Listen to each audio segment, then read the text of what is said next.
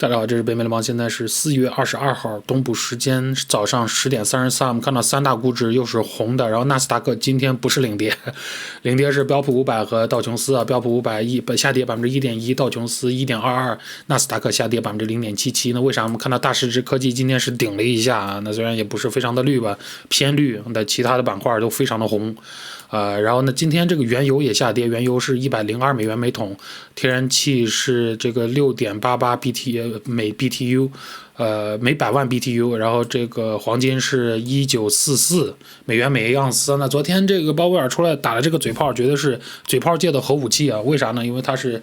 美联储的这个头目啊，那头目他打的嘴炮当然很硬啊。那当时他打完这个嘴炮之后，市场的预期其实发现了个极大的转变，尤其是对这个加息方面，啊，未来三次已经不止加息五十个基点了。现在的预期来说，一会儿跟大家分享，这个预期是挺吓人的。然后呢，首先我们先来看一个非常重要的受访，就是剑桥皇后学院的院长 Mohammed Al Arian。那昨天受访的时候，主持人问他说：“听起来我们要看到很多的加息，那市场应该对此感到惊讶吗？”那他指的是这个昨天美联储鲍威尔的受访啊，说要五十个基点加息的话啊，那 L Arian 说不啊，市场一直在引引领美联储，但是美联储迟迟没有意识到通胀问题，并没有发出强有力的信号。如果你想一想，当通胀率为百分之四到百分之五十，鲍威尔主席一直重复，它是暂时的，它是暂时的，它是暂时的啊，就是说当时。去年百分之四五的通胀的时候，一直说通胀会会自己消化啊，自己掉下来啊。但是现在通胀涨到百分之八点五的时候，他却不确定这是否是峰值啊，就是说他们有点糊涂啊。那现在我们讨论的是五十个基点加息，而我们以前却在谈论，呃，今年甚至全年都没有加息，都不会加息。那就是去年的时候，当去年通胀还没有那么高的时候。呃，刚开始往上涨的时候，我们当时确实是有这么一段时间是预计二二年不会加息的。那因为当时认为通胀是暂时的啊，那现在发现这完全是错误的。因为一上来这个 assumption 这个假设，通常暂时的这个假设就是错的，所以后面一系列的推测都是错的啊。呃，所以呢，他说这是美联储的一项重大举措，但对于市场所处的位置而言，这是一项较晚的举措，就是收紧货币政策还是慢了，behind the curve。那主任问他说，市场正在定价未来十二个月加息十二个。二十五个基点啊，这边不是说加息十二次，而是加息的量相当于十二个二十五个基点。那现在这个数已经变了，变成十三个了啊！一会儿跟大家分享啊，这个嘴炮之后的这个变化。那主持人问他说：“你认为这是对的吗？”啊，就这么多加息。那 L Arian 说：“至少他们理解，他们被谦卑了啊，被谦卑就错了之后还被谦卑了啊。”那今天盈亏平衡通胀率上升上升令人担忧啊，指的是昨天是昨天的说法。这个盈亏呃平衡通胀率就是 ten year break even 啊，十年通胀预期是市场给的这个十年通胀预期啊，就是十年的这个名义的国债收益率减去十年的 tips 啊。那现在是十年呃是是这个。呃，十年通胀预期已经高于百分之三，达到创历史水创创历史水平。呃，在美联储主席鲍威尔说出他所说的那句话的当天发生，啊，这不是一件好事儿。就是说，鲍威尔昨天讲话的时候说，我们要致力于干掉通胀，我是 Paul Volcker 二点零啊，他没有这么说，这是市场的可能一个解读，因为他谈到了 Paul Volcker，他说 Paul Volcker 知道他在做什么，他知道他要坚持才能。呃，搞住这个价格的飙升，然后搞好经济，所以让人理解为他要做 Paul Volcker 二点零，最起码现在这是一个猜测。他说了这些话之后，然而呢，十年美债通胀预期还在往上走。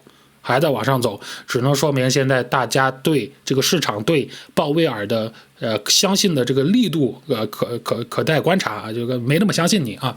那美联储需要三样东西：技能、时间和运气，才能实现软着陆啊。他说我特别担心时间方面，因为很多的时间都浪费在没有认识到通胀的真正本本质啊和没有采取行动上啊。他说据我们停止向经济注入流动性。仅一个月，指的是 QE 啊，所以我们要向呃，我们要收紧财务状况，还有很多的路要走啊。那我们也看到了这一百八十度大转弯，三月份的时候还在往里面印钱，还在往里面注入大量流动性，啊，现在就开始非常鹰派的加息预期啊，非常可怕啊。他说，就这就是完全就是个猛踩刹车的迹象，因为我们上一次一八一九年的时候，那个时候 QE 结束了，呃之后的加息开始之间还隔了很久的时间，将近一年的时间。然后才开始一八一九年的加息周期，因为 QE 和加息之间你得得缓一会儿。如果像这种不缓的，不光 QE 缩紧速度收快，然后收紧完立马就踩刹车，立马就加息，这就是猛踩刹车的一个迹象啊，这就是犯了错误的一个迹象啊。主持人说，如果我们在五月、六月、七月这三个月实现三次五十基点加息，五十个基点加息，那这对经济有什么影响？对通胀有什么影响？那其实市场预期现在已经发生了变化，一会儿来讲，一会儿来讲。他说。我想，呃，我是那些担心现在不得不猛踩刹车，而不是去年就把脚从油门拿开的人之一。我们现在可能不仅面临经济放缓的高风险，而且我们可能会陷入衰退。你听过很多人告诉你，历史并不欣慰啊，呃，历史数据并不让人欣慰啊。那历史表示，当美联储迟到时，经济衰退的可能性高得令人不安。但我们希望他们能够避免它，让我们希望他们有。技能、时间和运气这样做，就给我们一个软着陆。但历史告诉我们，这个成功率不大啊，很下很差啊。那主持人他说，如果你认为经济衰退的可能性正在增加增加，你是否会在这里买债券？债券啊，因为他们不会，因为他们已经面临了不断的抛售啊。现在十年国债收益率几乎为百分之三。那 L Arian 说不。不会买啊！那国债收益率从一个非常压抑的水平开始上涨，那就是一直咱们这两年一直在 QE，其实它就是一直在压抑这个美国长线利率往下压啊。那现在是从这个压抑的环境开始上涨啊，而且对呃呃而而且就像前面说的，它是一个很快的一百八十度 U turn，那中间没有一年的一个缓和期，QE 完直接就超鹰派加息，所以现在这个收益率里面是很多动态的啊。现在就是很多的尘埃没有落地啊。那他说我们正在找一个，我们正在适应一。一个新的模式啊，市场需要时间来意识到这是一个完全不同的流动性模式。我认为债券市场比股票市场更加了解啊，那的呃更了解它。对不起，那尽管如此啊，债券市场还没有完全完成它的调整啊。我们最近看到很多人对长线美债这个恐慌的出逃。恐慌的出逃，我们看到了长线美债和这个股票一一一起往下跌啊，一起往下跌。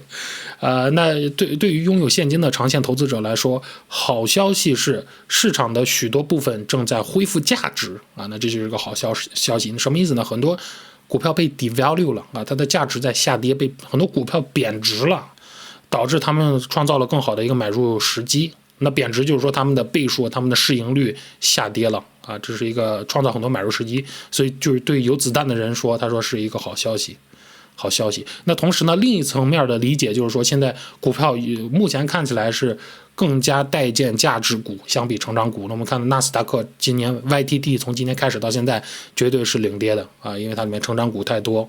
啊，在鹰派的情况下，在加息的情况下，成长股是受打击的，因为它的折现率在上涨。但是说实话，对我个人来说啊，我觉得这个，呃，这个这咱们股票这这几个月一自从战争开始吧，像对我个人来说都是在横盘，因为它没有创到这个二月二十四号开战那一天的新低啊。就是我说你要跌，你就跌得痛快点，这是最爽的。呃，但是横盘的话最容易让人损钱，因为人就很躁动嘛，因为股民很躁动，就老想操作啊，这种就很容易输钱。然而呢，如果股票就是一直老创新高这种，或者是股票就比较不犹豫的往下走，这样反而还好一点。但这个对我来说，目前是在横盘啊，因为没有创新低啊。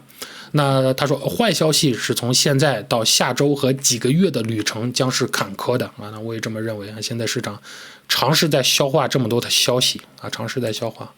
然后我说到这个昨天鲍威尔的这个嘴炮核武之后，市场预期所发生的变化，我们看到这边五月啊，五月的 FOMC 加息到七十五到一百个基点，那就是说加息五十个基点，因为咱们现在是二十五到五十，呃，所以所以加息到七十五到一百，就是现在有百分之九十七的。呃，几率啊，五月份要加息五十个 basis point，五十个基点。然而六月份啊，这边是变态了，这边是加息到啊，从呃 upper bound 的一百到一百七十五，就这边是七十五个基点。现六月份预期加息七十五个基点，可能性百分之七十三。这是在昨天鲍威尔说完这个话之后，本来这是五十个基点，现在变成七十五个基点。然后七月份啊，七月份这边是加息也是五十个基点，五十，对。所以现在未来的三个月已经不是五十五十五十的预期了，现在是五十七十五和五十的预期，啊，也就是说六月份现在预期是七十五个基点，这个是大家要注意的，啊，所以所以前面这个呃他说这个市场是在领先于美联储。啊，那这边也看到每次都是市场给美联储一个给美联储一个指引，啊，像我说的几个月前衍生品市场已经断定了五月份加息五十个基点了，几个月前的事儿啊。然后我们再看这个五年和三十年国债收益率再次深度倒挂，不能说深度倒挂，再次倒挂吧。这边是零啊，昨天的价格又到零了以下。那现在是为什么又要倒挂了呢？是因为这个大家对这个美联储的快速加息的预期的上升，因为昨天嘴炮之后，呃，那当当然这这个现在是了一一九八二年以来美国最快的这个最大幅度的紧缩，所以呢，它这样快速的紧缩，他们所调动的这种政策利率，就是会使短线国债、短线期的国债利率快速上涨，就会导致倒挂啊，导致倒挂。呃，那这个美国国债收益率去对。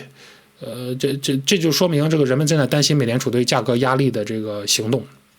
那迄今为止，大约百分之八十的美国公司的收收益都超过预期啊，因为咱们是 earning season 嘛，四月份是 earning season，现在是四月二十二啊。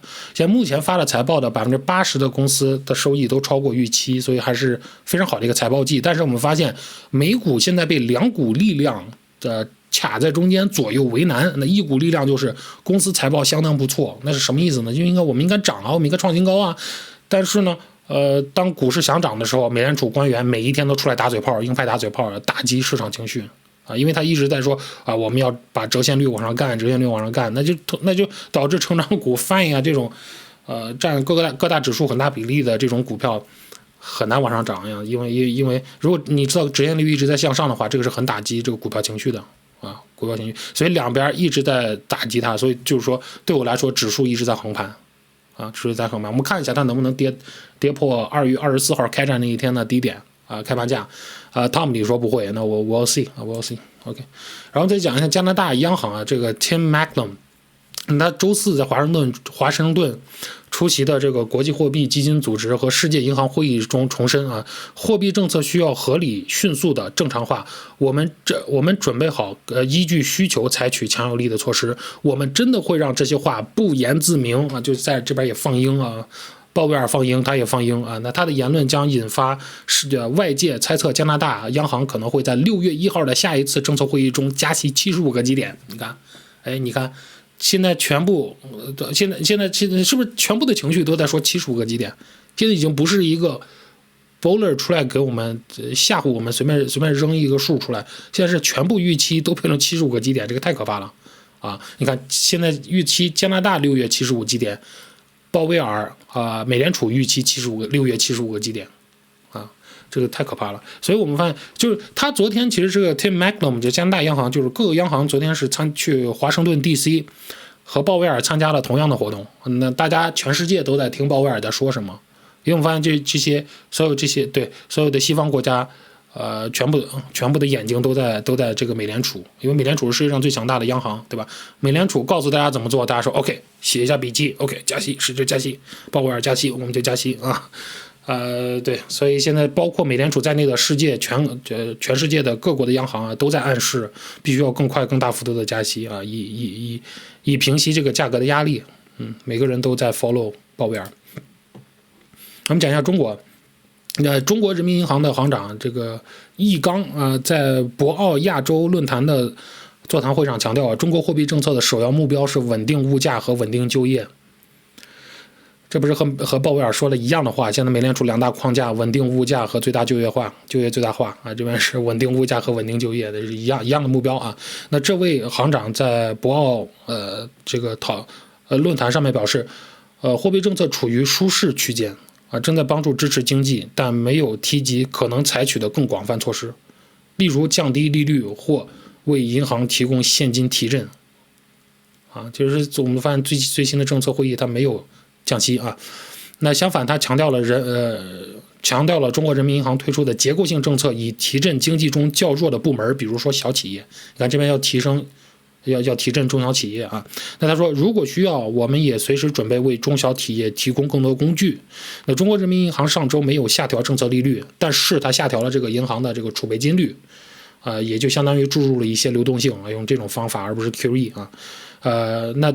整个的这个上一次政策会议，它这个它这个 policy 的这个放松也是小于市场预期的，那所以也就导致股市最近在跌啊。那涨讲的就是这个沪深三百这个指数，我们看到最近一直在下跌，因为因为投资者不买单啊，觉得就是这个刺激措施没有达到他们的这个预想啊，达到他们的预想啊。但是呢，现在他们为什么会这样呢？因为现在解读是美联储加息啊，使这个。